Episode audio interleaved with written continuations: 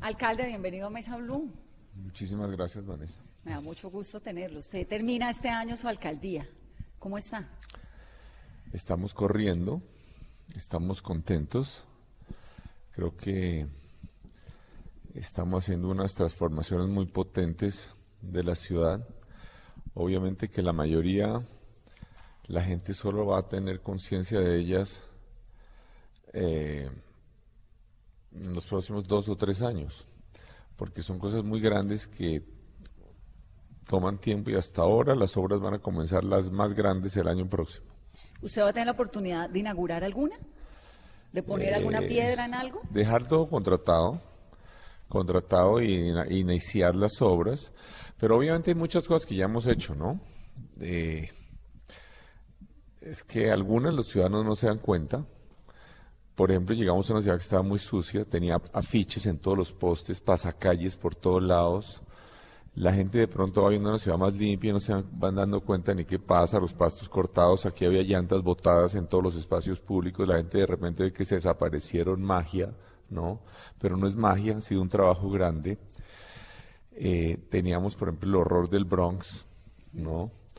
Eh, es una fábrica de drogadicción De las y de criminalidad. Las encuestas muestran, por ejemplo, que se ha disminuido el número de habitantes de calle por 100.000 habitantes. Es unos trabajos del, del- no encuestas, sino un trabajo, un censo del DANE muy exacto.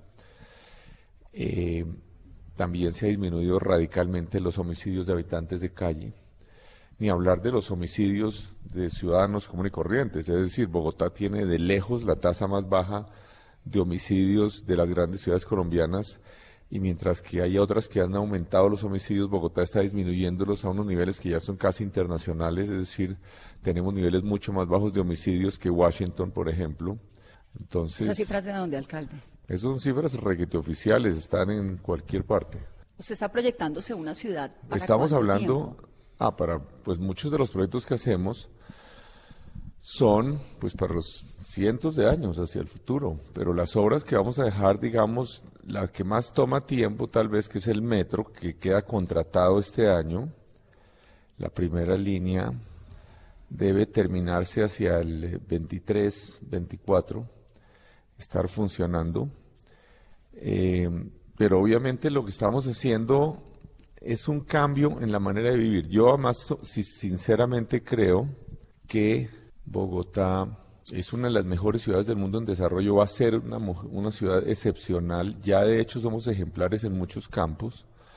Por ejemplo, con lo que hacemos con eh, eh, el Transmilenio es un ejemplo a nivel internacional. Aquí nos quejamos, pero eh, las ciudades del mundo darían cualquier cosa por tener un Transmilenio, una en Yakarta, un Manila, una, una Karachi, incluso en las ciudades de América Latina, en todas están haciendo Transmilenio. En Buenos Aires hace rato que están dedicados a hacer Transmilenios por todos lados, sino líneas de metro. Eh, y aquí vamos a tener ambas, por supuesto. En ciclorrutas, en bicicleta, somos de lejos la ciudad eh, que más moviliza gente en bicicleta en América y una de las que más moviliza gente en el mundo y creciendo. Hoy tenemos que mm, hay 14 de cada 100 ciudadanos que se van en carro al trabajo. Sí, creo que lo de la conciencia, además de montarse en bicicleta, se logró como arraigar, ¿no? En- Claro, en, Bogotá. Pero venga, que quiero ir por partes para que le expliquemos un poco lo, de, lo que está dejando y lo que va a hacer. Nosotros, ¿cómo soñamos? Nosotros soñamos una ciudad democrática, una ciudad igualitaria, una ciudad donde nadie se sienta inferior ni excluido, pero no de carreta politiquera y bla, bla, bla, pseudoizquierdista, sino de verdad. Eh, por ejemplo, con el Transmilenio de la séptima, ¿Que cuándo arranca, alcalde?